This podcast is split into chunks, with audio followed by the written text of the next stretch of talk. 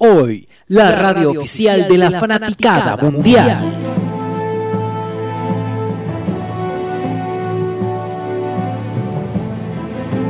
Detrás de las paredes que se ubican en los estudios de Radio Hoy, yacen las mentes maestras que llevan a cabo los planes más maquiavélicos que la humanidad... Ay, pero qué fome. ¿No podemos hacer algo un poco más movido? Mmm... ¡Llamo!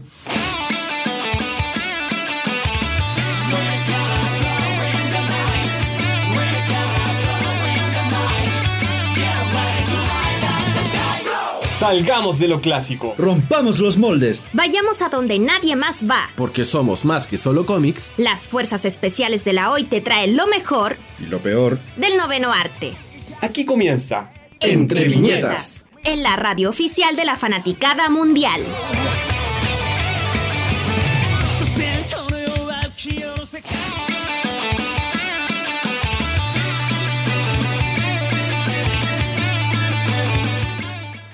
Bienvenidos todos sean ya a este nuevo episodio de Entre Viñetas porque somos más que solo cómics, estamos ya listos y dispuestos a través de www.radiohoy.cl, la radio oficial de la fanaticada mundial.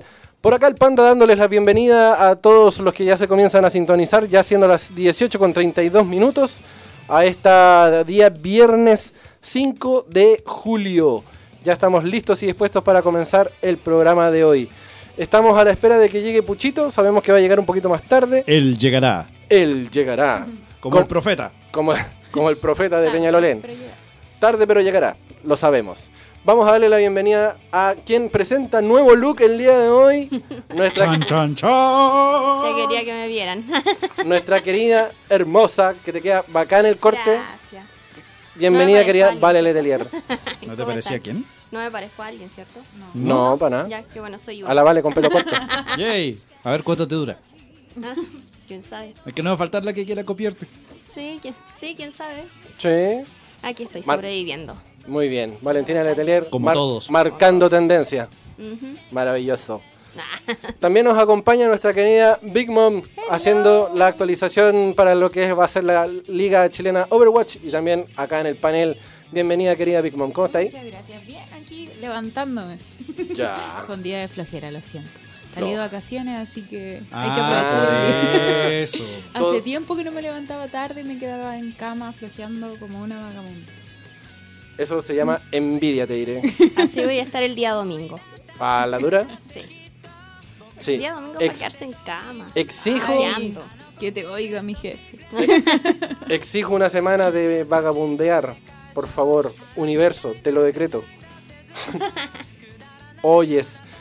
Querido amigo mío, otro de los grandes acá de las fuerzas especiales de la hoy, Lotzalin Copy. Bienvenido, it's in the house. ¿Qué pasa, cabros? ¿Cómo está ahí? ¿Cómo está ahí? Por fin terminó la semana. Se viene el fin de semana. Mañana, mañana y más rato me esperan unas heladitas. Y es domingo de juegos. Así que el futuro se viene brillante para mí. Ella, Para mí. la del futuro brillante. Para mí. Ella, la del futuro brillante, te diré. Ya que mi, mi pasado no es muy bueno. Aunque sea un fin de semana que valga la pena. Queridos amigos, vamos a darle inicio al programa de hoy sin antes darle la bienvenida a nuestros amigos de arroba Nación Geek Chile que pronto van a estar acá también acá en el panel porque el día de hoy vamos a hablar acerca de los emprendedores. Así que qué mejor que tener a, a los que saben y los que realmente nos han estado acompañando desde siempre acá en el Entre Viñetas. Obviamente tener que darles la, la bienvenida a su página web, eh, perdón, a su perfil de Instagram y de Facebook, arroba Nación Geek Chile, donde pueden encontrar lo mejor en cultura pop, lo mejor en cultura geek, lo mejor en cultura ñoña. Está ya disponible a través de arroba Nación Geek Chile. Recuerden que si van a nombre de la Entre Viñetas, el tío eh, Nación Geek les hace un cariñito especial, así que ya lo saben. Arroba Nación Geek Chile, no se pase rollos, arroba, arroba Nación Geek Chile.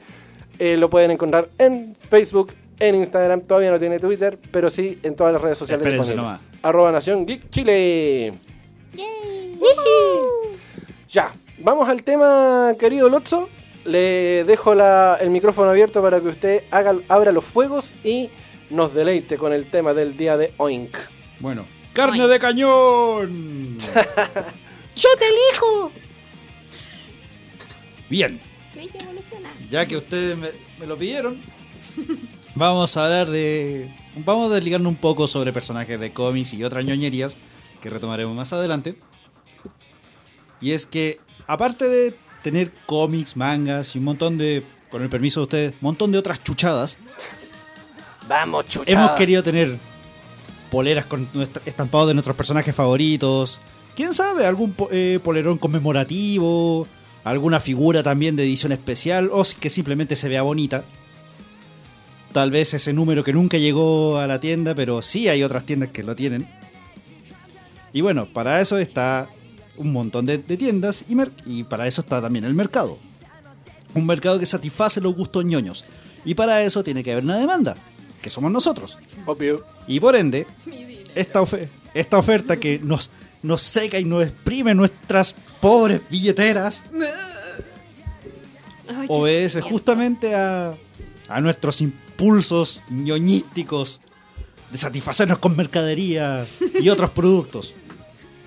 Y entre esos se incluye también el coleccionismo, donde muchos de, de nosotros estamos Sí. listos y dispuestos para pagar grandes sumas de dinero Y es peor. para nosotros. Para justamente tener una pieza de, de colección de X cosa y presumirla ante nuestros pares. Admítalo, ustedes también lo hacen. Sí, yo debo decir que Sí, eh, ¿por qué no? con mi poder adquisitivo actual es imposible, pero cuando comencé a, a- así a laburar ya, a tener mis lucas y ver que me, entre comillas, me sobraba plata, eh, entre muchas comillas, eh, sí, empecé ya con los cómics derechamente y después con las figuras. Y ahí ya me empecé a, a- a desbancar automáticamente. La verdad sea dicha, y es que también yo también yo también tuve mi época de oro donde podría malgastar mi dinero en mujerzuelas y drogas. No, espera. No, eso no. Eso Eh, es para otro bueno. programa. Bueno, A ver, hablando de eso, Hablando de Eh, mujerzuelas. es- hablando de mujerzuelas, sí me di algunos ¿Gustos? gustitos, de- lujitos, Ah. donde puede comprar de hecho unas cuantas figuras de personajes que a mí me gustan mucho de, de, co- de DC Comics o de Marvel incluso. También, eh, con el tiempo fui eh, completando diversas colecciones y otras escaparon de mis manos. Yo recuerdo que eh, lo mío empezó por algo de familia. Mi, una tía llegó, se, se fue de viaje a Argentina y llegó con un libro de Sakura, Sakura. Y eh, mi mamá también me regaló unas pequeñas figuritas de colección de Sakura. Y ahí empezó todo. y yo veía las colecciones que tenía mi tía en repisa de Sailor Moon, los muñecos eh, de colección en ese tiempo personaje por ahí de la familia, eh, también en Dragon Ball, y era como, oh, yo quiero eso también. Y ahí empezó también. Y ojo, que también Sí. acá en Chile específicamente, el problema no era de que, que se estuviera o no. Bueno, sí, también ese era el problema. El problema está en de que antiguamente tenías que mandarlo a pedirlo con un pariente o Sí. si tenías suerte con un amigo que vivía afuera de Chilito. Y esa suerte no la tienen mucho o no la tenían mucho anteriormente. Hoy, Pues hoy no. en día es más fácil. Hasta uno puede. Gracias, Internet. no somos dignos. Gracias. Oh, mi señor y profeta Internet. Gracias por tanto, perdón por tan poco. Gracias. Muchas, muchas A pesar de los trolls. Gracias. Pero dejando eso de lado, también eh, el Internet dio un gran auge para Sí. un muy interesante evento, diría yo incluso, económico acá en Chile, que es justamente el emprendimiento ñoño. Ya de- eh, atrás quedó esos tiempos de desear con ver esa, esa figura que está en una revista extranjera y decir, yo quiero una igual. no, compadre. Fue cuando llega- llegaron estas tiendas especializadas, donde no solamente tenían nuestros cómics o mangas favoritos, tenían ahí nuestras figuras, nuestras poleras, algunas de real importadas, que costaron un ojo de la cara. Y también ac- accesorios varios, como por ejemplo, recuerdo hace unos años atrás que flipé en colores cuando vi un, un joystick de PlayStation 2 con la forma de una motosierra, con sangre y toda la cosa. y era un joystick conmemorativo de Resident Evil 4, que duró una semana. Cuando quería comprarlo ya no estaba. Ay, A mí me pasó también. ¿Qué pasó?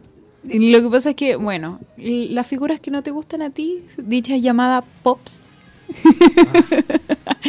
Mira, Eh, eh, Funko dos. está justamente para satisfacer un mercado. Yo e incluso dos. hay figuras que son carísimas. Pero lo que pasa es que a mí me gustaban mucho los de Disney. Eh, ponte tú La Bella y la Bestia. Y yo me compré la edición anterior de La Bestia y quería a la Bella. Entonces estaba buscando a la Bella, pero con el vestido amarillo, el clásico, y no lo encontraba por ninguna parte. Y llegaba, no sé, al euro, a distintas tiendas, y me decían, no, es que está agotado. No, eh, tenía una la semana pasada. Y yo así, ¿pero por qué? ¿Por qué? Un día pasé por afuera de una vitrina. Oferta y demanda. Exacto. Pasé por afuera de una vitrina y ahí estaba iluminado. Con tu nombre. Y no tenía plata. Volví a los dos días después y ya no estaba. ¿Se entiende? Y, eh, pero no, luego a los meses de incansable búsqueda, lo encontré de nuevo. Y la verdad sea dicha también. eh, muchos eventos, eventos grandes, tanto de afuera como de acá, justamente van eh, tiendas con a veces incluso precios especiales para el evento, Sí. donde justamente tienen algún producto X que probablemente no esté ahí siempre o lo trajeron solamente para el día. Sí, y lo sacan como al último. De hecho, eso me recuerda, por ejemplo, en Comic Con San Diego, hay figuras y cómics que son exclusivos del evento. Sí, sí, me acuerdo haber leído eso de la pauta ante- anterior. Ujú. Sí. Y de hecho, justamente eso está para satisfacer un mercado ñoño. Un nicho de mercado. Y la verdad sea dicha, todos queremos nuestro propio negocio. ¿Y por qué no un negocio con nuestras ñoñerías favoritas? Sí, es que es entretenido hacer algo que te gusta y que otra gente también disfrute de tus mismos gustos. Y que tú ganes con ello. También, no se puede vivir de aire. Claramente. Créeme que lo hemos intentado y no ha funcionado. El musgo así, de la piedrita. Claro. No somos plantas.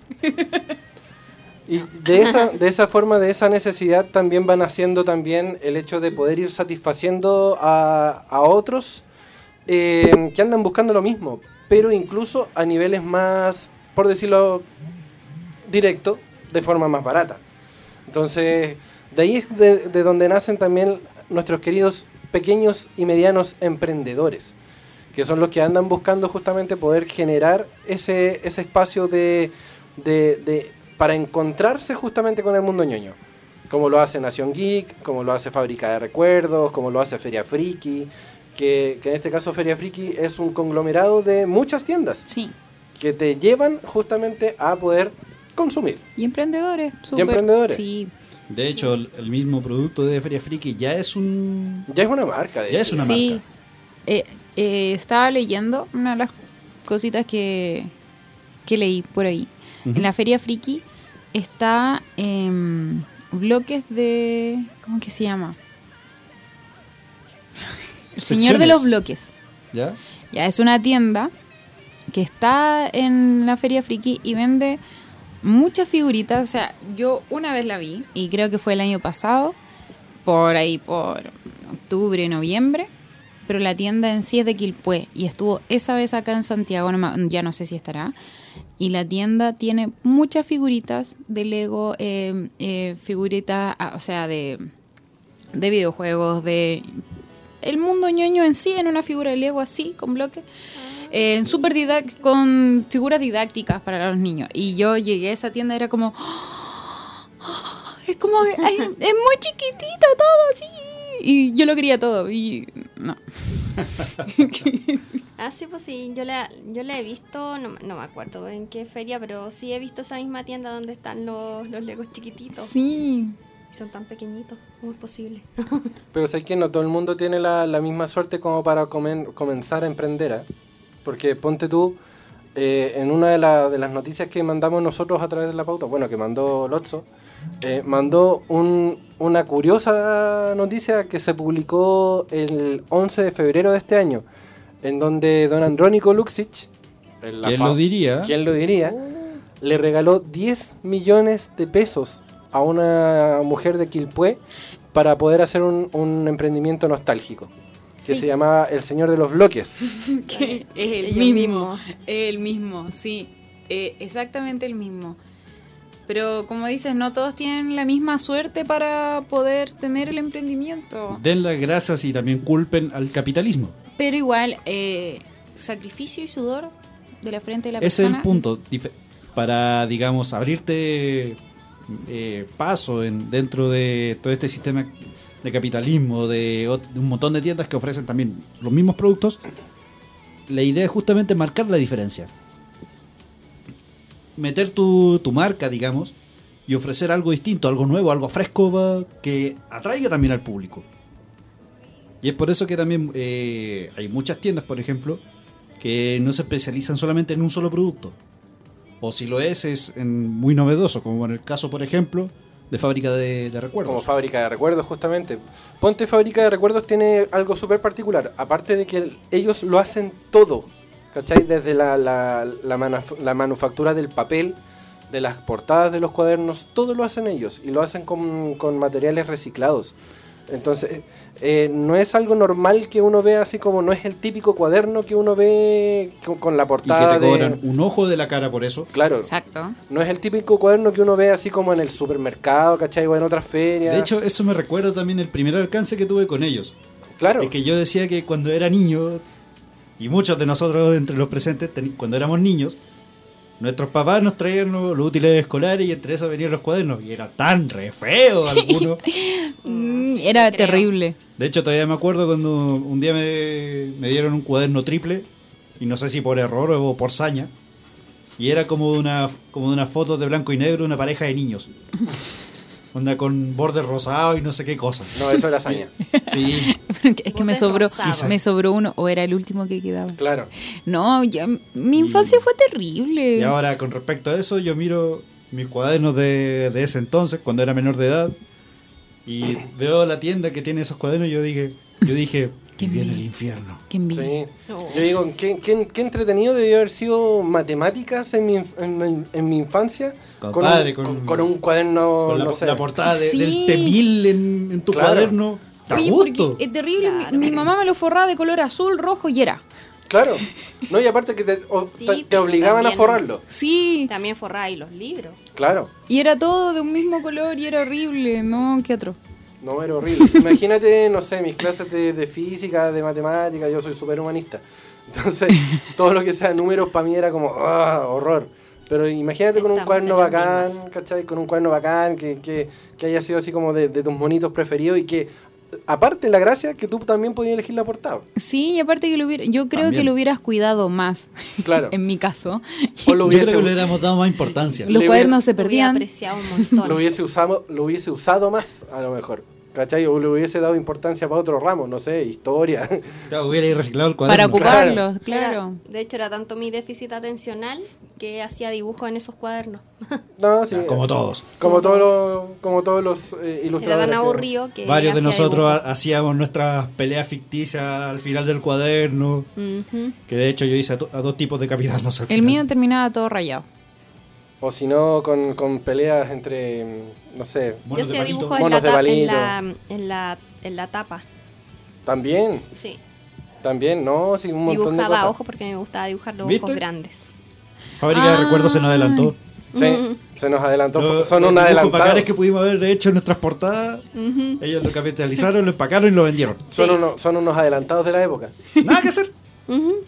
Oye, cabros, ¿les parece que vayamos a la primera pausa? Porque ya me avisaron por interno que ya llegó Nación Geek, así que para que preparemos el estudio y lo podamos recibir como corresponde. Mm, ya, pues. Sí, vamos Ok, entonces a, la, a la primera pausa. Vamos a dejar sonando Colors de Flow. La así que no se muevan de nuestra sintonía. mundial. Que somos entre viñetas y somos. Más, que solo cómics. Volvemos al entre viñetas cuando ya son las 18.57 minutos de este día, viernes 5 de julio. Y recibimos con la música instrumental de los auspiciadores, obviamente, a nuestro amigo, querido amigo, arroba Nación Geek Chile. Bravísimo. ¡Bravo, bravo, bravo! Bienvenido, amigo Mario. Tan, tanto tiempo sin verlo por estos lados desde el especial de Batman. Harto tiempo, harto tiempo. Sí, de hecho, igual ¿Tanto? hemos estado un poquito ¿En alejados. serio? Sí, desde pues el especial fue de Batman que no venía. Desde, Oye, se me el había año olvidado pasado. cómo había sido Sí, el especial de El Batman. año pasado. ¿verdad? desde el año pasado. Desde la, desde la primera temporada que no lo teníamos por acá, de hecho. Sí, es verdad. Y eso que estamos en la tercera. Ojo, No es por nada. Yo digo nomás. no es por nada. Sí. Sí, pero es que tú sabes igual de repente los tiempos. Sí. Pero ahora coordinamos un ratito para venir para acá. Bacán. Estamos felices de estar eh, nuevamente en su casa. Así que eso, gracias por la invitación. No, por favor, muchas gracias a, ti por, por venir, por darte el tiempo, porque eh, ameritaba justamente que estuvieras acá por el hecho de que, como estamos hablando de los emprendedores, entonces, ¿qué mejor que tener una voz autorizada con el tema? El El mismísimo. más El- autorizado de todos. el mismísimo del el jefe de jefes.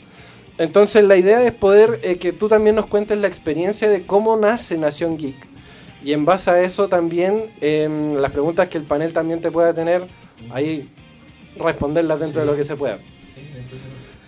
Así que cuéntanos nomás, pues, ¿cuándo nace Nación Geek? ¿Cuánto llevas trabajando con, con- con el merchandising ñoño? ¿Cómo vamos a música épica aquí. Claro. Mira, eh, llevo aproximadamente dos años como Nación Geek. Dos años, eh, pero en esto llevo cuatro o cinco años aproximadamente. Eh, empecé como por el 2015. Pucha, tenía poquitas cositas, era como reventa lo que hacía yo más que ¿Con qué partiste exactamente? Mira, tenía, me acuerdo perfectamente, tenía póster, eh, llaveros y sería. Lo infa- Y eso es lo que infaltable. Lo y eso es lo que hacía, no, no tenía mayor cosa. eh, más que nada lo hacía como hobby, porque obviamente me encanta esto, me, me apasiona el mundo geek, me apasiona eh, todo lo que tiene que ver con la ñoñería en sí. eh, me gusta harto, nunca tampoco nunca pensé que me iba a dedicar a esto, así, a sobrevivir sobre, eh, con esto, con esto que tanto me gusta. Y nada, con el tiempo uno va aprendiendo cosas, va conociendo más, más mundo también con respecto sobre todo a los eventos, que hay muchos eventos con el pasar de los años ha incrementado, pero exponencialmente los Sí, de hecho, no sea- es- eso me recuerda que básicamente hay dos o tres eventos incluso por mes. Sí, no, y más diría yo. De hecho, este, este mes por lo menos hay cuatro, cinco, seis eventos. Sí, eh, cada vez es más fuerte esto y mucha gente también que está emprendiendo en esto. Entonces, a- a eso también influye otra cosa, que es la competencia. Eh, por lo general... ¡Capitalismo! Claro, sí, puede ser, sí, es verdad, uno... Pero uno es, eh, es capitalista con algo que le gusta también, A ver, ¿cachai? No es algo tan, tan bien... La verdad sea dicha, y el- es que la palabra capitalismo está súper mal entendida y contaminada. Sí, sí, Porque verdad. sí, tiene, puedo sonar feo y todo lo que quieran, pero no pueden negar tampoco de que ha traído cosas buenas como por ejemplo la competencia. Sí, sí. Y la libre competencia. Sí, no, la libre competencia, sobre todo eso, porque igual estamos hablando, pucha, no sé, yo igual tengo 34 años y hace 20 años atrás era súper difícil encontrar todos los productos que tú ves ahora. Entonces, ahora todo es mucho más asequible. La verdad sea sentido- dicha, y es que era peludo también encontrar, por ejemplo, poleras que a nosotros nos gustaran. Sí, exactamente, sobre todo Es eso. Era súper difícil encontrar cosas. Tú ibas al- Eurocentro, que era como el lugar donde encontrabas algo, y era Ay. carísimo. Era De hecho, muy- yo me Era mi que paraíso. incluso Sí. allá en Valparaíso las que habían eran feas y mal estampadas. Ah, mira, yo debo Sí, decir sí, sí. algo. Yo, yo debo decir que sí tuve una muy buena infancia, de no ser por mis padres, porque me aceptaron tal como soy. y además porque en el Eurocentro encontré a mi Optimus Prime que nunca más apareció. Todavía lo Oh. siento. Cada vez que lo cuento siempre lo siento. Oh, Que desapareció así de forma así como muy misteriosa. Lo Y- llamaron y, me- los- y los no me acuerdo cuál. Pero sí costó caro. Se lo llevaron los Sí. marcianos. Claro. Costó sí, caro. No, sí, era mi, Pero en mi paraíso roll on. Últimamente no he ido, Sí, pero... claro, pero igual, mira, independiente de eso, lo que, lo que hablábamos de la libre competencia es verdad. Ahora hay tanta, tanta tienda amiga que, que con gusto también lo digo, eh, esto se ha masificado tanto en los últimos años que ya pasa a ser casi tu familia, porque veía a los, a los emprendedores casi todos los fines de semana. Acá también está Fábrica de Recuerdos, con ellos siempre nos topamos, entonces... Sí, de hecho. Y hay mucha gente que tú ya vas conociendo y ya se va haciendo más agradable, porque al principio cuando uno llega a los eventos no conoce a nadie, así como no sabe nada que hago, así como que hago aquí. Lo único que está ahí así como para disfrutar también de, lo, de lo que tiene el evento en sí. ¿cachai? Entonces, en ese sentido ha sido súper enriquecedor eh, para mí en todo sentido. Monetariamente me falta un poco más para ser enriquecedor, pero es un camino largo, o sea, igual es No es algo que tú vayas a llegar y vayas Como a todo ser- negocio, todo requiere primero. sacrificio, Sí. inversión. Y ojo, resaltar la palabra, inversión. Más Sí. que nada inversión y tiempo Más- también. Y Ah, eso iba a decir yo, no solamente de, de capital, de dinero, sino que también de tu tiempo. del tu tiempo. y- tiempo. Sí, y porque ahí- cuando soy emprendedor, pucha, eh, los amigos empiezan a desaparecer porque prácticamente no tenéis tiempo. No, Ya- ya no tenéis los también ver mambos si de funciona, antes. po, porque ponte tú, yo, yo he visto así como negocio cerca de mi casa que han durado como dos, tres meses y van rotando porque no resultan los negocios, dep- dependiendo de, de qué se trata y todo eso, si a la gente le gusta. Claro, exactamente. Mira, en ese, en ese caso, yo creo que todos los negocios tienen su riesgo. Eh, siempre hay momentos más buenos y otros muy malos y Claro. otros asquerosamente malos. sí. Pero el emprendedor tiene que estar ahí, tiene que seguir luchando y creyendo en su proyecto. Claro, y viendo qué resulta y qué no resulta. Igual es complicado porque hay que saber dónde ponerse, hay que saber a qué hora, es hay que saber en, dónde estar. Por ejemplo, cuando iba en el colegio, eh, estaba típico la, la señora afuera vendiendo los cartoncitos, los tazos, póster, de todo. mo. Pero la señora sabía que era yo salía del colegio. Mi plata iba toda destinada a Sí. ella. Entonces, igual hay un, un estudio detrás de, de todo para que funcione. Oferta y demanda. Exacto. Sí, claro, o sea, no es todo al azar, o sea, para crear una, o para dedicarte a emprendedor, igual tienes que hacer un estudio de mercado, a lo mejor algo no tan, tan desarrollado, pero por lo menos tienes que saber el nicho al cual tú vas a dirigirte, lo que tú dices, saber dónde ir, a qué feria estar. ¿Qué producto Porque- ofrecer? Porque claro, porque le pasa mucho a los que están empezando, y este es un consejo porque a mí me pasó y a todos yo creo que le tiene que pasar también para que aprendan. Uno de repente va a eventos por ir, por querer vender y al final termina perdiendo. O sea, no, no vendí, no, no, a lo mejor no hay mucha difusión, pero eso uno lo va aprendiendo con el tiempo. Se va adquiriendo experiencia. Claro, uno aprende a apuntar a, a cuál evento ir también, porque de repente uno Sí. dice, ya voy a empezar a agarrarme seguidores y voy a ir a todos los eventos, todos los fines de semana. Y de repente uno ve, claro, son eventos gratuitos que van, no sé, 30 personas, 40 personas y tú hiciste la tremenda inversión para ir y de repente no te va nadie. Claro, exactamente. O a veces muy pasa que, que también el producto que tú tienes también puede que no sea el correcto, porque también puede pasar. Porque a veces, no sé, ponte, yo me acuerdo una vez, fui a un evento que era un evento como de emprendedores, pero nadie pescaba las cosas que yo tenía, entonces era como, como que tú también vas escribiendo de eso, vas diciendo, escucha, me servirá ir ahí, me irá bien, son hartas cosas. eh, lo que voy a ser emprendedor es súper difícil. Como decía también, el tiempo es agotador, los fines de semana eh, que tenéis que trabajar, que cuando, cuando más uno tiene eventos son los fines de semana. Entonces, Vacaciones. Olvídate de Y vacaciones. maldito verano. olvídate de vacaciones. Ese maldito verano. Sí, no, de verdad. Eh, pucha, vacaciones es súper difícil, es complicado. Si- sobre todo si tú creí en tu proyecto y querís que. No, yo me refería a, lo- a los tiempos de vacaciones. que Ah, los tiempos de vacaciones, sí, Sí. no, en vacaciones, pucha, hay por lo menos Santiago un par de eventos que son buenos eh, en general igual, pero llega un momento que la gente toda se va. Entonces, yo diría que, pucha, como fines de enero, principio de febrero es como un poquito bajo, por la experiencia que tengo ya en eventos. Pero en general, claro, eh, hay meses que son más buenos que otros. Hay meses que son más buenos que otros.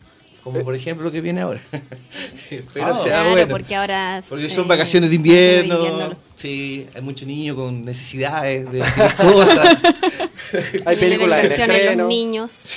Así como septiembre también creo que no es muy buena fecha No, para hacer cosas. No, septiembre. No, es Eso pensé. bueno. No, No, de No. hecho, la gran mayoría de las ferias que salen normalmente, la Feria Friki, la Kawaii, la, la, la Neon, es- todas bajan. De hecho, desaparecen. A lo más podría salir Friki. Oye, que pero obvio. el año pasado yo descub- descubrí la fonda otaku.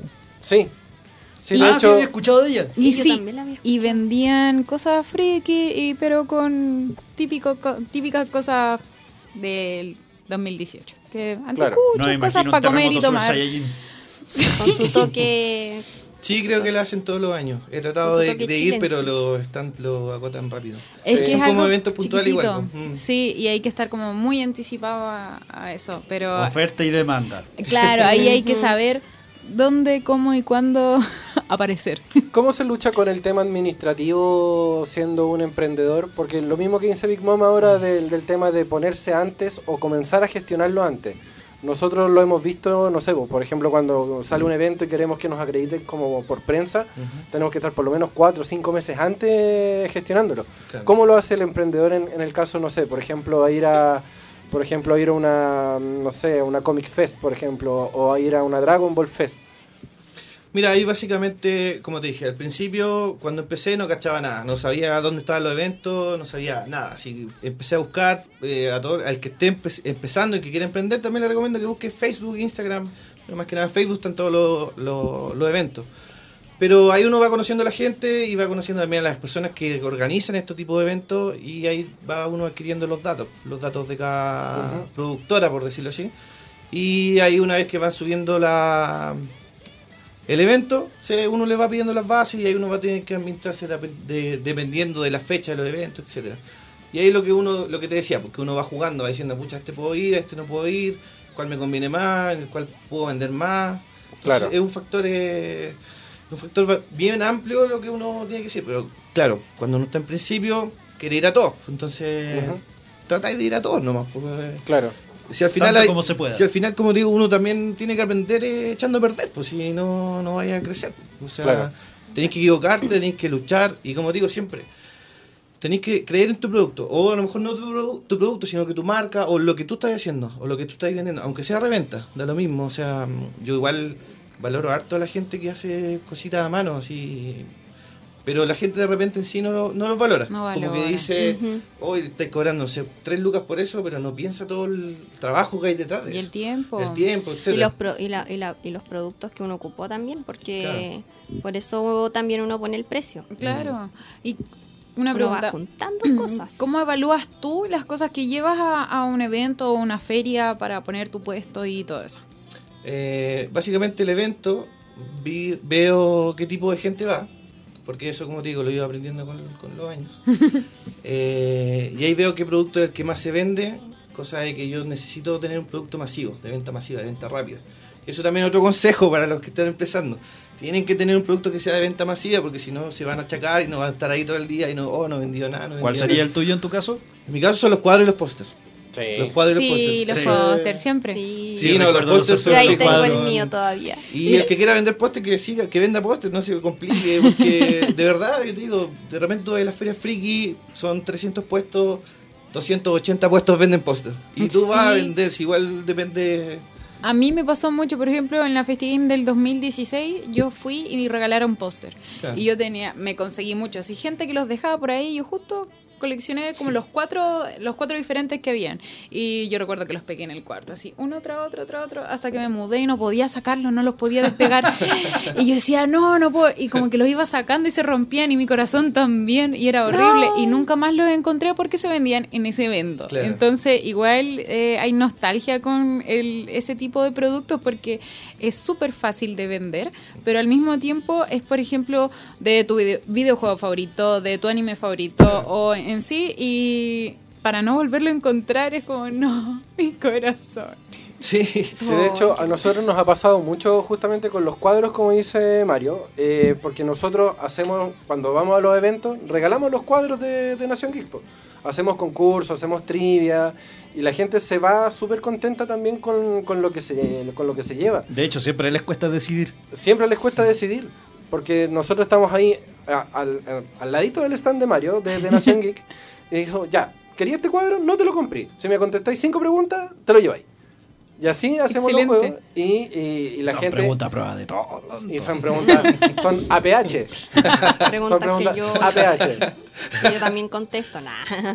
Son preguntas APH y hay veces que la gente tampoco contesta bien así como a la primera, Que porque uno se, se pone nerviosa. Sí, yo ponte tú me pongo nerviosa. Me imagino que igual en ese en esos momentos ustedes ven la cara de la gente de la Sí. cual esté Así como, malditos. ¿Qué contesto? De hecho, más, más de una vez nos ha pasado sóplame. que le preguntamos po. a, alguien, a alguien cosplayando un personaje y le preguntamos sobre ese personaje y blanco. Se cae. Ay, me acuerdo su cara, pero no me sé el nombre. Claro. ¿Y, y qué, qué era lo ¿De que qué hacía color era el caballo de blanco de Napoleón? ¿De qué era? ¿De qué era? Mira, de hecho me acuerdo mucho de ¿Qué hacía en la una serie? de una chica que estuvo para el evento que se hizo en Peñalolén. ¿Ya? eh, sí, que, sí me llevamos, acuerdo. que llevamos unos cuadros de Nación Geek Y eh, ella está eh, cosplayando a Sakura, a Sakura Carcaptor. Sí, sí me acuerdo. Y le hicimos cinco preguntas muy fáciles. Oye, ¿eso fue un día sábado o día domingo? Fue Sábado. sábado, y domingo. Porque Oye, fue- igual. fueron dos días. Para hacer que no cosplay acuerdo- de, de no algo que te gusta, eh, No, usted no fue. uno tiene que saber. Ah, sí, Igual sí, el tenéis domingo, que ir lo con la base, digo yo. Claro, como por último con, lo, con el conocimiento básico Sí. del personaje. Con ¿o los torpedos escritos en la mano. O de- o de alguna hecho- De hecho. ¿Te me- acordáis? Me, acuerdo que a uno le tuvimos que, me dije, ya, empieza, su nombre empieza con la letra ponte tú K, no sé. Claro. Dice K. no, Ay, no, no me acuerdo. De hecho, un- Después, Con una K de vez- koala. K de koala. De hecho, una vez que estábamos regalando el de Sailor Moon, uno de los primeros que nos, Sí. nos regalaste, teníamos a todas las Sailors ahí Y no en pudieron bandeja. responder. ¿Cuáles son las Sailors que caracterizan a tan- al, al planeta y la cuestión? Ya, y tenían las Sailors enfrente. Habían dos que respondieron. Claro, tenían a, a la cinco. Sailor de color azul, ¿Cuál es el nombre de Sailor Moon? a la de Ponte tú. rojo, a la de verde, a la de ¿Cachai? naranjo y no pillaban los nombres. Tú, ¿Cuál es el nombre de Sailor Moon? ¿Cuál es su nombre Por eso, desde ahora de vamos a, hacer, vamos a hacer preguntas mucho más básicas. ¿De qué están hechas las ¿Japonés o latino? Pero, De ¿es Hanaoya. ¿japonés o latino? Claro. Los dos, ponte tú. Si te sabes los dos, El frito de zapallo se hace con A. Zanahoria. B. Cilantro. C. sa- eh, repollo. Oye, pero esa es como la clásica, porque hoy en día existen sopaipillas con Sí. otras bases. Ojo, sopaipilla dije. Sopaipilla, no frito de algo. ¿Cuál es, zapallo italiano. cuál es la base para la sopa de zapallo? Zapallo. Agua. Cebollas. Agua. ¿Champiñones? Nah. B. Pollo. No, ya me va a dar hambre. Bueno, pero puede pasar que alguien se equivoque en su momento. paréntesis. está ahí, se bloquea ¿Saben nomás. lo terrible, el terrible daño que acabamos de hacer para nosotros? Le dimos las bases para responder. A Claro, y- contar de ahora no hay excusa. Tienen que estudiar. Sí. No, ni siquiera eso. Poner atención. Sí, y de hecho hay veces que hablamos de los programas bien que ya hemos hecho. Sí. Entonces tampoco tienen mucho donde perderse. Oye, y hablando de cosas que se vienen, Mario, ¿qué se viene ya para ahora Nación Geek para las próximas fechas? Sí, adelanta un poco, por favor. Ya, sí. eh, próxima semana, eh, per- perdón, esta semana, este domingo, Feria Friki, eh, Cerrillos, desde las 10 de la mañana creo hasta las 6 de la tarde. Metro Cerrillos, súper fácil llegar, no se van a perder chiquillos, ideal panorama. Yo igual estaba súper preocupado porque soy futbolero, jugaba la selección Juega la y yo selección. pensé que Chile iba a llegar a la final. ¿Qué importa Y ahora? Estuve a punto de... ¿Qué importa ahora? Es que yo aparte de ser ñoño soy bien futbolero, entonces sufrí todo el rato, pero Perú no, Dios, me dio un favor. pero bueno, Gracias. Eh, independiente de eso, eh, eso, el, este domingo como lo dije, eh, próxima semana 14, Feria Kawaii, eh, Centro de Arte de Alameda. Ahí pueden asistir. Y por ahora lo otro que viene también confirmado es Feria Friki para el Día del Niño, que es el 10 y 11 de agosto, si no me equivoco. Bueno, Pero también lo pueden ver ahí en Facebook, en Feria Friki. Lo pueden buscar. Por lo menos eso es lo que tenemos ahora. Igual hay algunas otras cosas que pueden salir dentro del, del mes. De hecho, hay varias otras cosas. har- Harto evento. Como les dije. Cuéntanos más. A ver. Pero es que todavía no está confirmado. Entonces estoy Ah. esperando que lo confirme y ahí les podría indicar. Pero no sé. Hay muchos eventos chiquillos. eh, está la Feria Sugoi. Hay. Feria Totoro está confirmada. Sí, ahora no me puedo creer. Ah, mira. Feria Totoro para el 17 de agosto. Mire, justo había visto el ¿Cuándo? anuncio cuando venía 17 para de agosto. Estoy de cumpleaños ese día, voy a ir a Ah. comprar. Puede ir también. Esa está confirmada, está confirmadísima. Eh, Feria Totoro 17 de agosto. Y como les digo, y hay eventos, varios, así, hay muchos eventos. Creo que hay uno de Digimon ahora pronto, no sé Sí. si esta semana o la otra. Creo que es la próxima. Eh, sí, eh, no, hay muchos eventos, chiquillos, busquen en Facebook, apoyen también a todos los, los chiquillos que van a los eventos, a los emprendedores. Digo, de repente a los mismos, a los ilustradores, que también hay hartos Y- ilustradores ahí. De hecho, y la verdad se ha dicho que siempre ellos aparecen con alguna sorpresa y escondidita. Sí, Sí. sí. No solamente los Siempre ilustradores, las mismas tiendas, tú mismo. Sí, no, de verdad que es es súper bueno que se estén ampliando todos estos eventos porque más que nada yo creo que todos los que estamos ahí es- nos gusta, nos gusta, de cierto Bueno, de por algo manera. estamos ahí. Y que se Sí. atrevan también. Se atrevan a ir con sus cositas y busquen su lugar.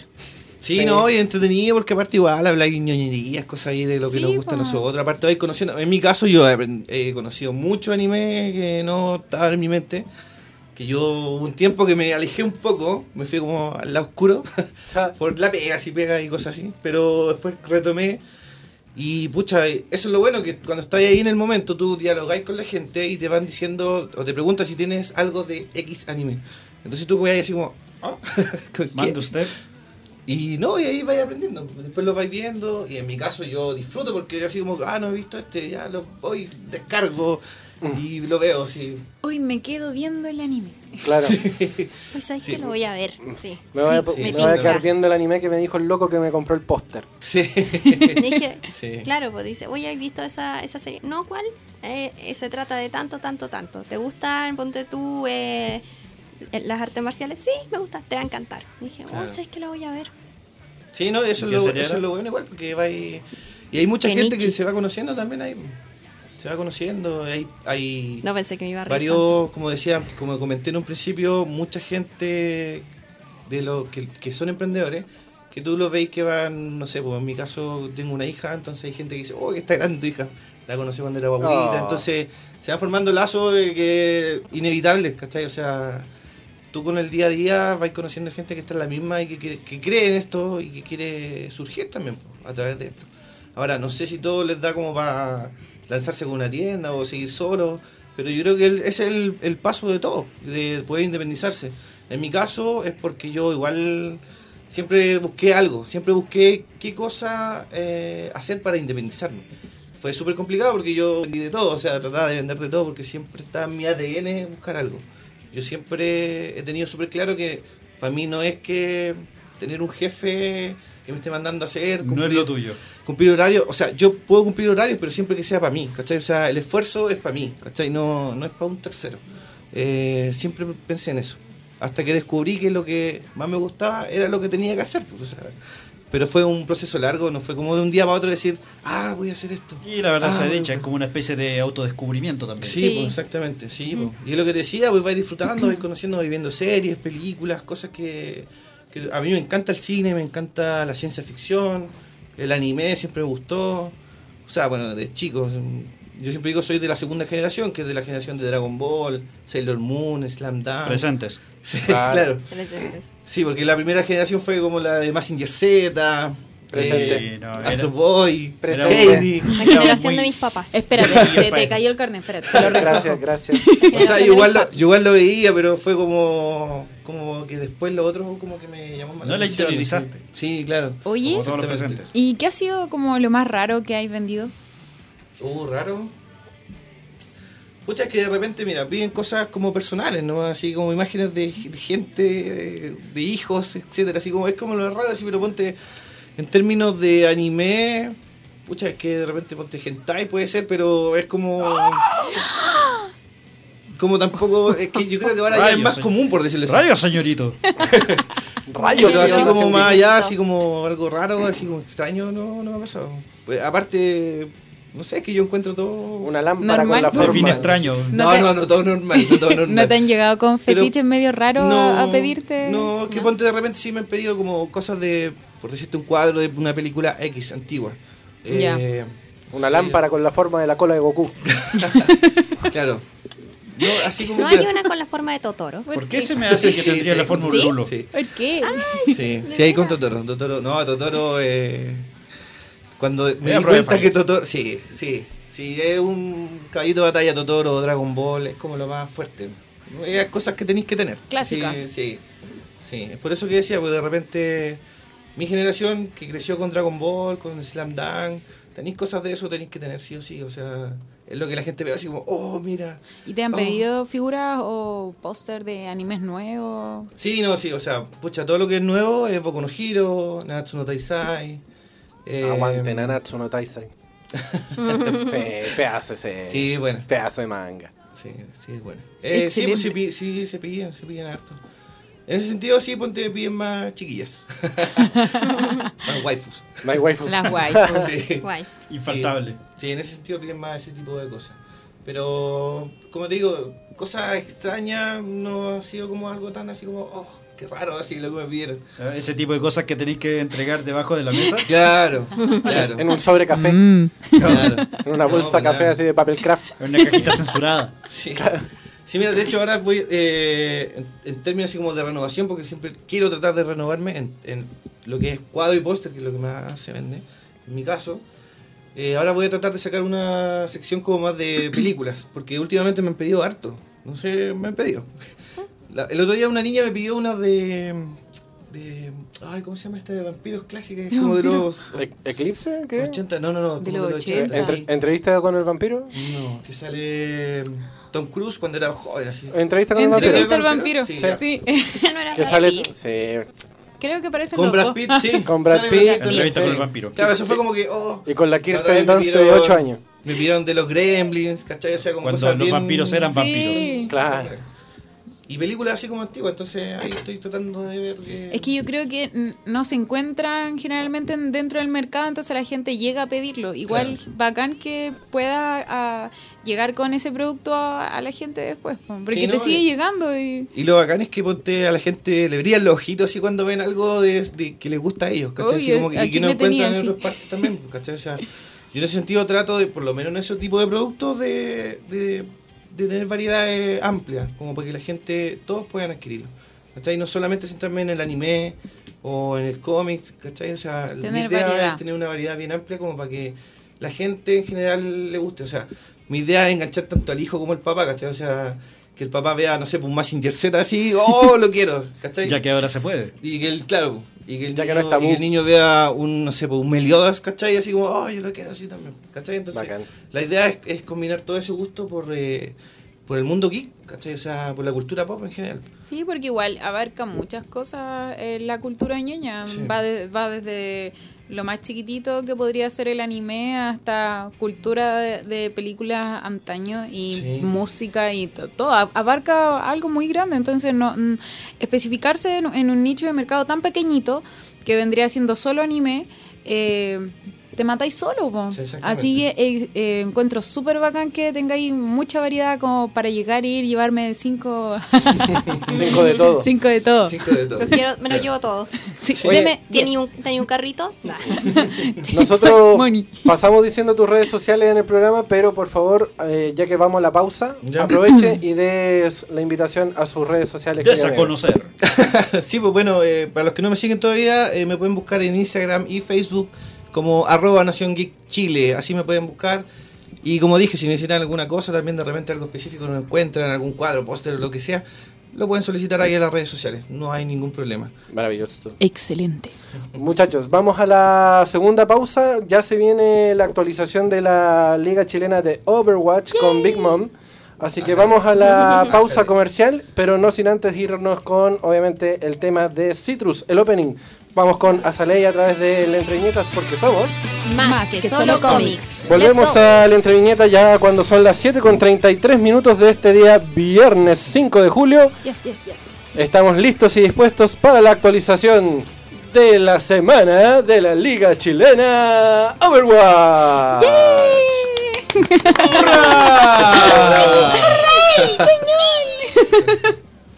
Juegue Big Man. Oye, Este es no, pero yo quiero mi canción. Puta, Anda, la osa. siempre. ¿Y la canción? No, ¿Qué pasa sí. con la canción? Sí, Ah. obvio. Hay Ahora que empezar sí. bien la actualización de la LSO. Oye, aquí tenemos a Caneda. Él es parte de Aracne. Hola chicos, eh, buenas tardes todavía. ¿Todavía? Buenas noches. Buenas, O no, buenas ya, buenas noches. tardes. Ah, sí, buenas buenas tardes. tardes. Hola, Sí, Caneda. Hola. Hola. Gracias por la invitación. Hello, Caneda. Hay hartas cosas que hablar y sería bastante bonito acá. Va a llegar con el látigo así. A decir, "Ay, esto está mal. Ah. Anda, la osa. No, no están así, sino solamente con la gente de mi equipo. Ya. A ver, eh, Caneda. ¿Cómo fue la participación de Aracne el año pasado, año 2018? Ya, eh, bueno, como Aracne llevamos aproximadamente tres años ya eh, en Overwatch y nacimos con Overwatch eh, compitiendo para la eh, Comic Con, si no me acuerdo, o Festi Game eh, y fue directamente con los White Panthers, que fue uno de los equipos más grandes de la selección. Entonces dijimos, ya, sigamos compitiendo y dentro de eso nos topamos con la LCO, ya, Liga Chilena de Overwatch, y dijimos, hay que medirnos, ya, porque habíamos participado en la Open Division, la cual es una medición a nivel latinoamericano y, bueno, entre sudamericano y latinoamericano, y qué mejor que una instancia nacional. Así que fue eh, bastante grato participar. Obviamente siempre se van equipos y en ese proceso de como equipo uno tiene que empezar a avanzar nomás. Así que hubieron hartos vocover, pero eh, se llegó a la final. Y en la final eh, nos topamos con nuestro equipo rival de hace muchos años, que es Kiltros, ¿ya? Y se disputó, disputó una final bastante intensa en eh, presencial, en la cual los jugadores estaban todos, todos motivados y se obtuvo lamentablemente el segundo lugar. O sea, digo lamentable por- porque de alguna manera se pudo haber ganado, pero las condiciones en las cuales estábamos jugando, eh, eh, la presión no, no se pudo ya que había gente, público muy cercano, entonces eh, esperamos que esta LCO sea bastante eh, estructurada en base a eso. Tú- disculpa, cuando tú dices la presión es porque había más gente del- O sea, de es- ellos que es- de los tuyos. Exacto, o sea, mira, eran, era- eran los jugadores ¿Ya? en, en un lado de la mesa, los otros jugadores en el otro lado de la mesa y el público a menos de un metro tuyo. ya. Entonces, eh, los jugadores prácticamente eh, estaban con la presión del público atrás gritando, Claro. eh, con la presión de, la- de los calls que se tienen que generar dentro del juego y la presión también de, de los managers y de la, de la gente que te está apoyando. Claro. O sea, nosotros como Aracne tenemos una política de que sea Fighting, sea Fortnite, sea Hearthstone, todos nosotros vamos a apoyar en alguna final o algo a nuestros jugadores. O sea, eh, no, no, que no te parezca extraño, por ejemplo, si el equipo de LOL está jugando y aparezca el equipo completo de Overwatch a apoyar eso. Oye, sí, pero eh, el año pasado eh, fue problemas de. problemas normales de, de por aquí. Eh, el, año, el año pasado, claro, fue igual difícil. Yo lamentablemente no estuve presente, fue una final presencial. Y estaban los chicos de Kiltros junto con los de Aracne jugando. Y igual yo vi la entrada de, lo- de las otras divisiones donde estaban están las fotos y los videos donde todos los chiquillos venían con sus implementos, eh, porque no todos juegan con, por ejemplo, si van a un, a un ciber o, por ejemplo, fue en Nación Cyber. Sí, fue Nación Cyber y efectivamente, o sea, o sea se re- el requisito era que todos llevaban sus implementos, sino que eh, más que nada fue un tema de ahí de, de- de lugar, quizás. Puede ser. Sí, pero en sí, eh, ¿cómo lo digo? Las cosas al final, antes del pleito y todo el, el bochorno que hubo en ese momento, porque yo tengo entendido que en ese momento casi se agarran a combo. O sea, hubo una, hay un tema bastante importante de que eh, las personas quizás que estaban en ese momento eh, velando por las políticas y reglas de la- del torneo, eh, em- se empezaron a ver cosas extrañas. Hay gente que estaba ahí empezó a decir, oye, ¿por qué están haciendo eso? ¿Por qué las calzas están escuchando de otros lados? ¿O por qué otras personas? Pero eh, ahí unos jugadores de Aracne y otras personas empezaron a. de otros, de, de- no netamente los jugadores de Overwatch, sino que de quizás de la escena fighting, que son un poquito más fuertes, rudos en ese sentido, dijeron, oye, ¿por qué estás haciendo eso? Y, y al final era como, no, tranquilos, chiquillos, eh, sepárense y separen un poco, ya que obviamente siempre se trata de velar por el profesionalismo en ese sentido. O sea, nosotros como equipo tratamos de siempre ir en, el pulso de lo profesional, lo, lo verdaderamente competitivo, ¿ya? Y eso requiere eh, normas, requiere estructura y requiere obviamente cumplirlas.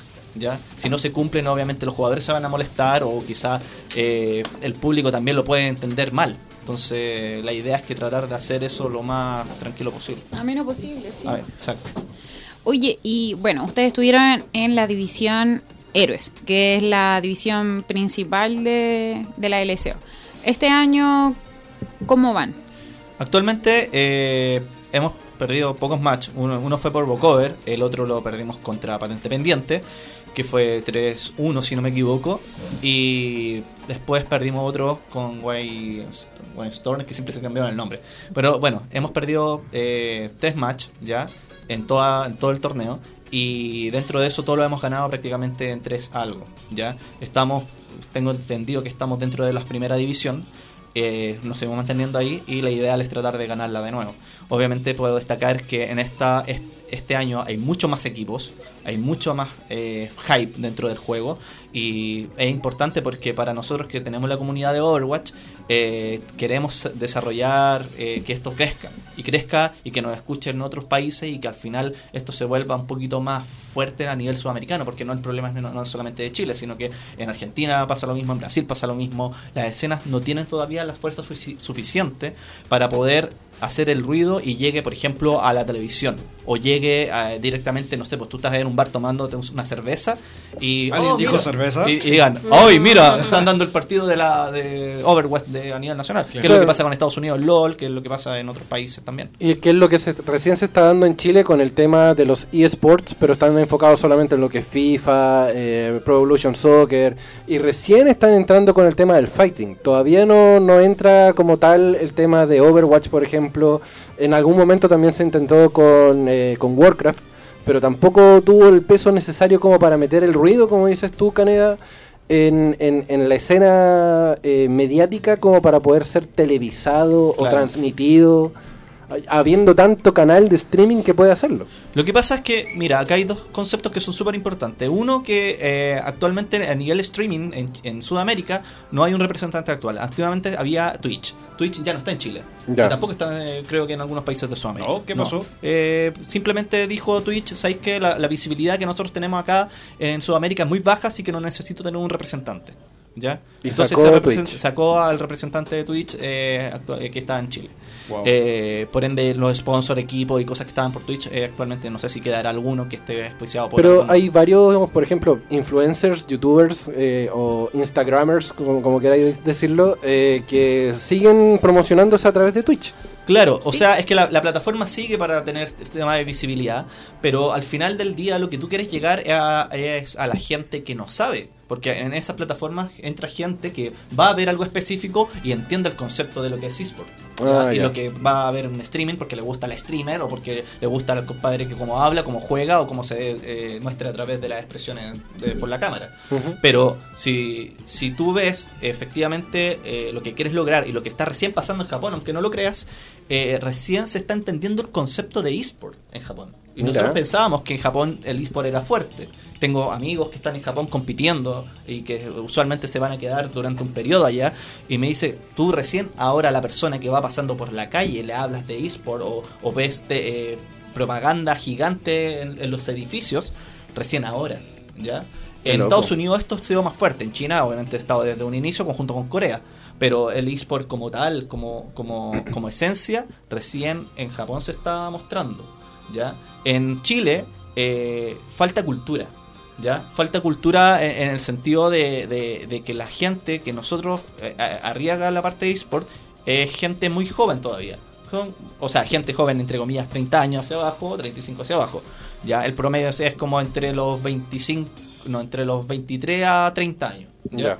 Entonces, esa persona tiene que envejecer, tiene que tomar o gente de, de trabajo, gente que se meta, se meta a empresas, y ella tiene que empezar a arriesgar un poco ese tema. Para eso faltan años. Pero sí se puede esperar de que la televisión, como Canal 13, como Vía X, como eh, cualquier otro medio de comunicación que sea masivamente fuerte, empiece a hacer esto. Y ya están trabajando en eso.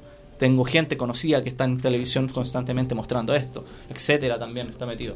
Sí, de hecho, eso te iba a comentar. Yo he visto, estoy viendo últimamente, etcétera, algunas cosas, eh, y he visto harta, harto relacionado por LOL. Así que yo creo Ah. que hay una ventana igual que se está abriendo. O sea, de a poquito yo creo que se pueden ir logrando cosas. Hablando de emprendimiento. Sí, no, no, claro. Sí, Claro. igual es.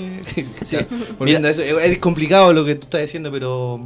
Pero se puede hacer, tenéis que estar ahí nomás. y- Es que igual es difícil porque yo he visto que hay, perdón, hay instancias, por ejemplo, eh, que tuvo DeLorean y Kinepipe en, sectores más pequeños de la televisión, pero en sí la gente de la escena no apoya. Porque eh, tenemos espacio, por ejemplo, tenemos este tipo de espacio en que en sí los capitanes, la gente de la liga o en sí gente de afuera puede venir, pero no lo aprovechan. Entonces, uno eh, carga con, con querer levantar algo o que la gente participe, pero si la gente no participa eh, y la visibilidad es poca, eh, nunca va a poder seguir levantándose porque ah, si hay harta visibilidad, va a llegar gente que a lo mejor no sabe del juego. Y ponte tú, yo subo casi todos los días, eh, no todos los días, pero día por medio subo algo de Overwatch a mi Instagram personal y llega gente, oye, ¿de qué trata este juego? Oye, ¿y, de y cómo es? ¿Y cómo lo compro? Entonces, eh, en sí, eh, que la gente pierda el miedo a que, oye, es un juego. Y... Un juego es para pasarlo bien, Y vea, pasarlo bien. Claro, yo Sí. creo que el tema de que, claro, si es un juego, el tema es que la gente tiene poco tiempo. ¿Cachai? Por ejemplo, nosotros de 30 para arriba, lamentablemente el, ritmo de vida es muy, es muy acelerado. La vejez. La vejez.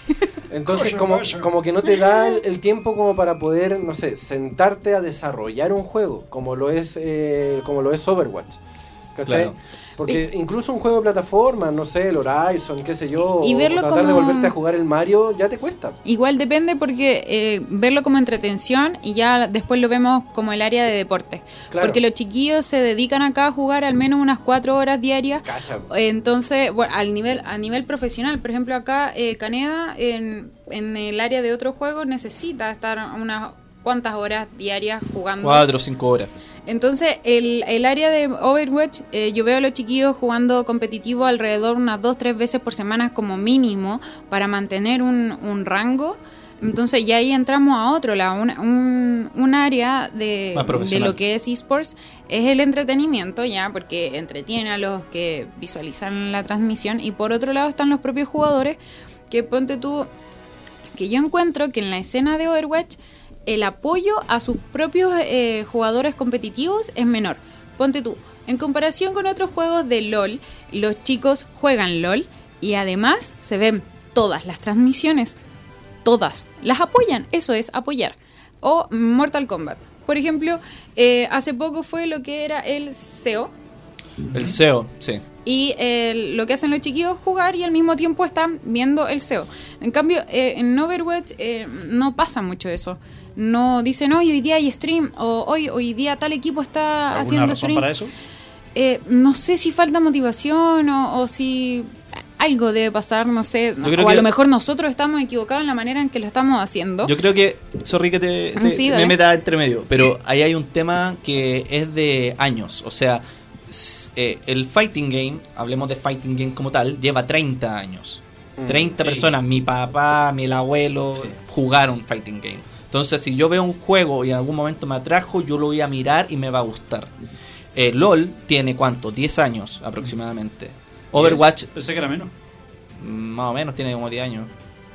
No sé. ¿Cuántos años debe tener? Bueno, pero, no, no, no, pero tiene como 10 años Sí, aproximadamente. Un estimativo. Y, y WoW, ¿para qué hablar de WoW? WoW tiene muchos, muchos, pero muchos años. Entonces, eh, ¿qué pasa con Overwatch? Overwatch eh, tiene pocos años, cuatro años si no me equivoco. Eh, la gente, efectivamente, la escena competitiva recién se está formando y no existe la instancia todavía de decir, ok, o sea, eh, existen jugadores que son extremadamente buenos y jugadores que son mid. O sea, no hay una media en Chile de jugadores que sean eh, medianamente buenos. O sea, está o los que son medianamente bajos y los que son medianamente altos. ¿Ya? No hay, no hay como un- una, un ecosistema de jugadores que, que digan, no, ¿sabes que Todos somos acá y miramos y jugamos y hacemos todo y hoy, ¿cómo le fue a este? Bien, sí, le fue bien, oh, perdió, ¿cachai? Entonces no hay gente, jugadores profesionales que estén focalizados en mirar cómo le va al otro eh, profesionalmente eh, jugando. Eso se forma con el tiempo. Es una línea que, que puede llegar a ser en un año, dos años más, yo creo. Para que madure la escena competitiva. ¿Ya? Pero para que madure, obviamente tiene que mantenerse. Y se mantiene, obviamente, con los torneos nacionales. Exacto, Mira. igual este año hemos tenido pocos eventos de Overwatch. Por ejemplo, eh, lo último que tuvimos el año pasado fue eh, la SP Gaming Tournament, eh, que tuvo Overwatch. No hubo presencial, pero eh, en sí hubo la competencia. Y este se- ese se hacía dos veces al año, al principio y al final. Y este año no tuvimos. Eh, ahora se viene lo que, bueno, el, en la Festi Game tampoco tenemos Overwatch. Y a final de año tampoco se sabe si vamos a tener otra SP. Entonces eh, los jugadores están esperando más instancias y ellos mismos crean las instancias para poder seguir compitiendo. Entonces, este año ha sido bastante escaso el, el área de la competencia, siendo así que este año se ha elevado mucho la comunidad en sí, en la participación. Qué curioso. Es- ¿Sabes por qué pasa eso? ¿No? Por- porque la gente, o sea, tiene después de una ola siempre viene la, la parte tranquila, ¿cierto? Ah, sí. Y en esa parte tranquila, ese valle, eh, se formaron, se están formando los equipos, ¿ya? Ahora que vengan las competencias fuertes, eh, se viene Open Division. Open Division es la competencia más, la más importante para todos los equipos de todos los celos, ¿ya? Que lo hace Blizzard directamente. Y tú puedes llegar, tener un equipo de, digamos, de bronce y puedes participar.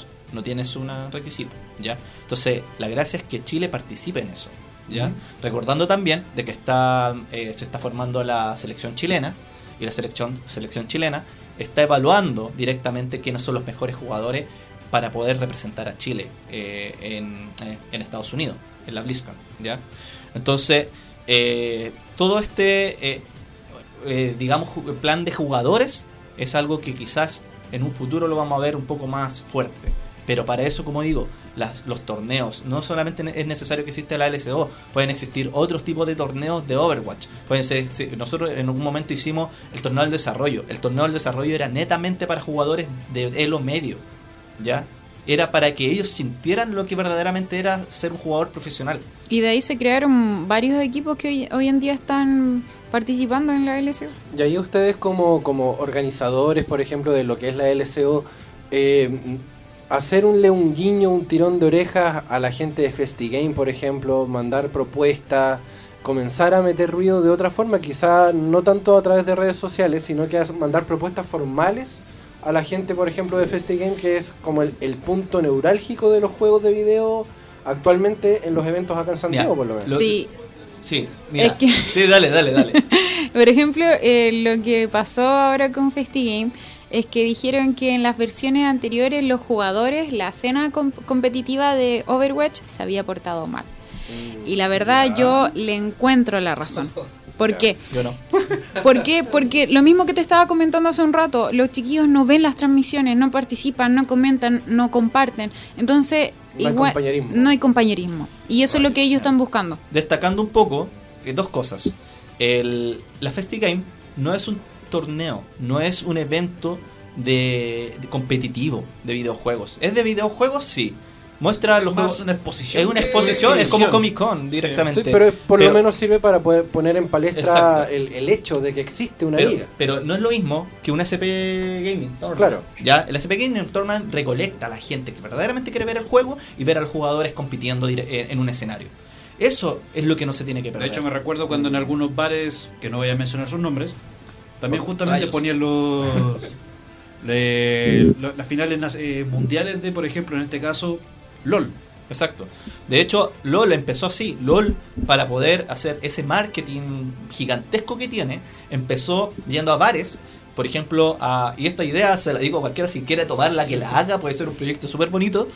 eh, de que se iba a la Champions League, por ejemplo, o la, Super Bowl, y ellos iban a estos bares que generalmente por alguna razón eran irlandeses, y ponían. Y, toda una tradición de, sí. de pubs, en realidad. Claro, y colocaban los videojuegos, eh, la final de LOL, antes, o un partido muy importante, antes de que se diera la Champions League o estos torneos buena- o esto importante. Entonces, buena ¿qué, ¿qué hacen? eh, tú estás almorzando, capturas a las personas que quieren ver ese deporte antes de que vean su deporte físico directamente. La- claro, básicamente le estás dando como una especie de previa al juego, al evento en sí. Exacto. Entonces, para poder llegar a eso, Astuto. claro, la- acá no ha existido esa iniciativa. Existen bares gaming, entre comillas, sí, eh, pero lamentablemente no, no abordan lo que es la escena competitiva. ¿ya? Ahora bien, ¿cuál es la gracia de, de- de esto? Es que los jugadores como tal, los jugadores eh, profesionales, cuando viajen o cuando estén afuera representando a Chile, ya, pues, o si no lo saben, nosotros tenemos aproximadamente, tenemos tres campeones, o dos campeones mundiales, no, tres campeones mundiales, y muchos top 10 del mundo. Y no solamente en Fighting Game, que son los que más se destacan. Tenemos, o sea, en Fighting Game está eh, Blue River, que ahora está en Estados Unidos y, se va- y es posible que se quede a vivir allá. Tenemos a Ceros, No lo culpo. tenemos a Ceros, que está compitiendo, eh, está en TMC, uno de los equipos más grandes del mundo. Entonces, lamentable, ellos lamentablemente no tienen esa fanaticada acá Chile, llegan y son una persona cualquiera. Oye, se nos acaba el tiempo. Esta es La viñeta señal. la, la- la- la viñeta señal. Se nos acaba el tiempo. Eh, palabras al cierre, cierre, querido Caneda. ¿Alguna invitación para que sigamos algún Sí. canal? O sea, principalmente, eh, no les voy a pedir que sigan Aracne, pero síganlo, no. pero sí es importante, chicos, que, que vean eSport, los que les gusta la escena competitiva, los que jueguen, vean eSport, no solamente se queden en su juego, vean eh, eh, las, eh, las competencias de LoL, las competencias de, Fo- de Fortnite, las competencias de Overwatch, las de Fighting Game, ¿ya?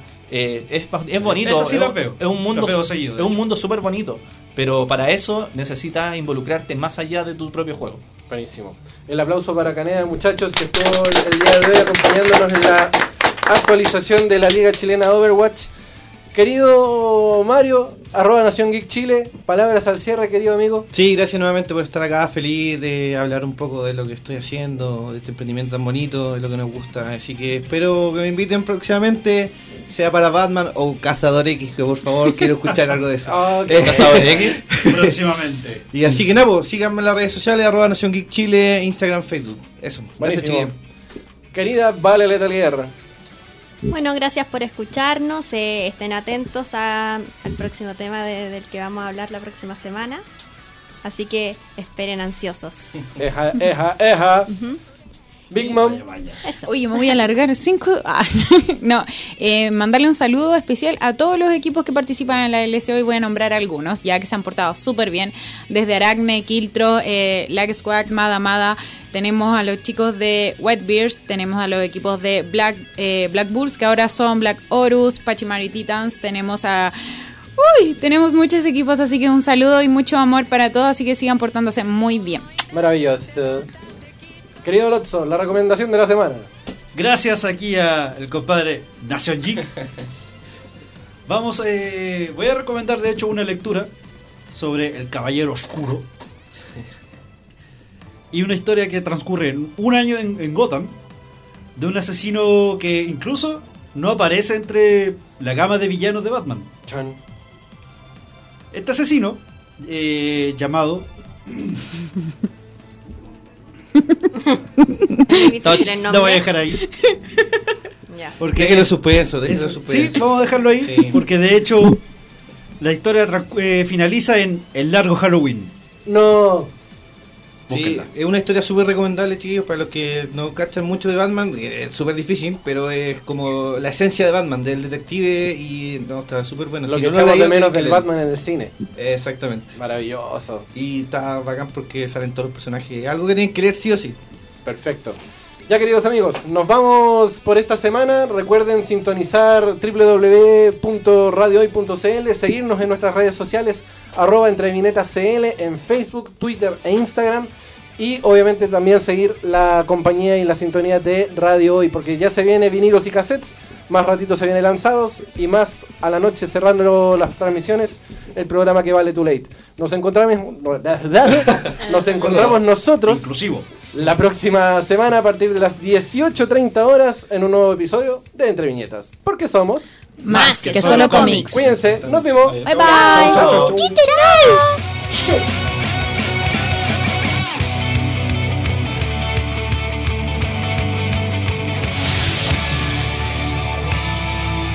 ¿Por qué tan serio? Si volveremos la próxima semana. Las fuerzas especiales de la hoy cumplieron su misión. Reúne las gemas del infinito. Cómete una semilla del ermitaño. Y eleva tu cosmo para el próximo episodio. Porque vendremos con más y mejor.